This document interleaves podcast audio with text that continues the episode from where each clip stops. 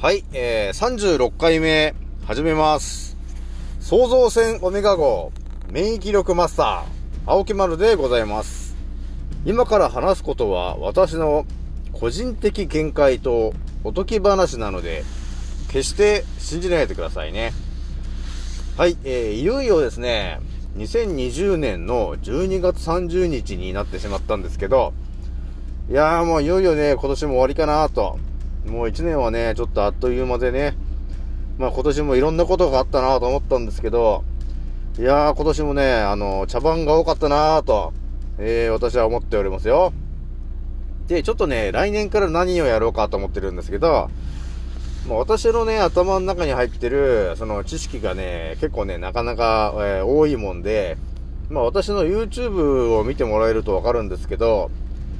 まあ、あの免疫力マスターと言ってるぐらいなんで、いろんなその健康に関するね、あの情報も結構発信してるんだけど、こういう、なんていうのかな、真実みたいな話は、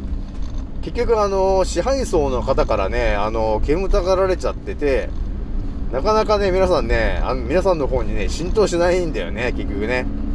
だから風邪は、えーと、コロナっていうのはね、あの、ただの風邪で、塩鼻うがいをすれば治りますよとか言ってますけど、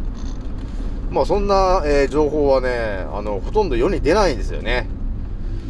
まあこのね、あの、アンカーのね、チャンネルを聞いてもらっている人だったらね、あ、もしかして本当に効くんじゃないかと思って、まあやってもらえるとね、あの、鼻がすっきりしちゃって、その、風邪の症状のね、あの、鼻の奥が痛いとか、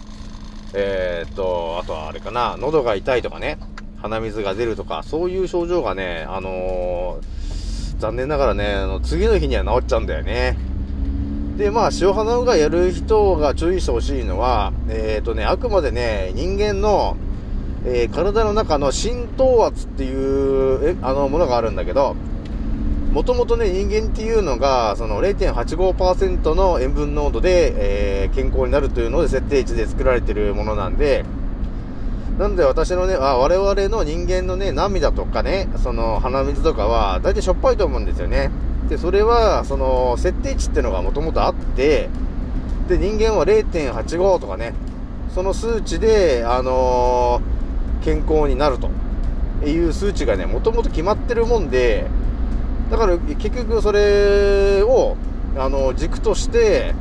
その数値に合わせるように、えー体がね、あの、自動で動いてるんだよね。なので、塩鼻うがいをするときに、あのー、1%に近いものの塩分濃度で、えー、塩鼻うがいをしてもらえると、一番あのー体の浸透圧と同じなので、塩分濃度と同じ、えー塩水で作ってもらうと、体に負担のかかんない感じで、えー塩鼻うがいができるんで、結局ね、あの、痛くないんだよね。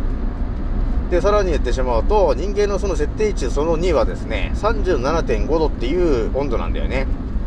なので、その37.5度に近い温度の食塩水をね、作ってもらえると、えーさらに、えースムーズに塩鼻うがいができちゃうってことなんだよね。みたいな話の情報もね、バンバン頭には入ってるんだけど、まあ来年はね、ちょっとね、私もね、どこまでね、あのーこのチャンネルをね、維持できるかちょっとわかんないですけど、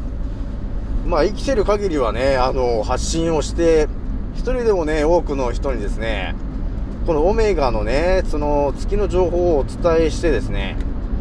もう次の日からね、まあその時からでも役立てる情報が、あの、あるんで、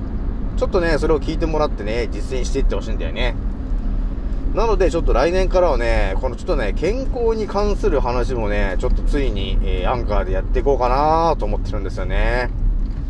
まあ私の、あの、健康の話っていうのは、まあ最初にどんな話をするかっていうと、まあ人間の、あの、想像の仕方から、まず入、入ろうかなと思ってますけどね。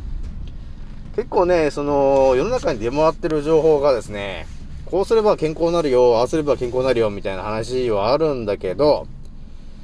結局のね、大元のところの話を誰もしないんで、結局みんな不健康なんだよね。まあ、なんていうんですかね、まあ、この世の中を支配している人が、もともと、その地球人をね、あの、健康にしようと思ってないから、